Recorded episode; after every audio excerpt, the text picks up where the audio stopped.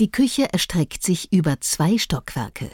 Beide Öfen des Hauses und der Backofen wurden von hier aus beheizt. Der Rauch entwich über einen Rauchfang an der Decke.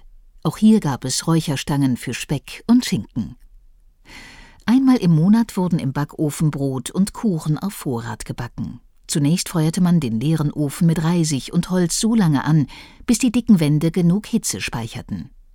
Danach wurde die Asche ausgekehrt und alles, was gebacken werden sollte, hineingeschoben. Um die Hitze im Ofen zu halten, verschloss man das Feuerungsloch mit einem Eisenblech.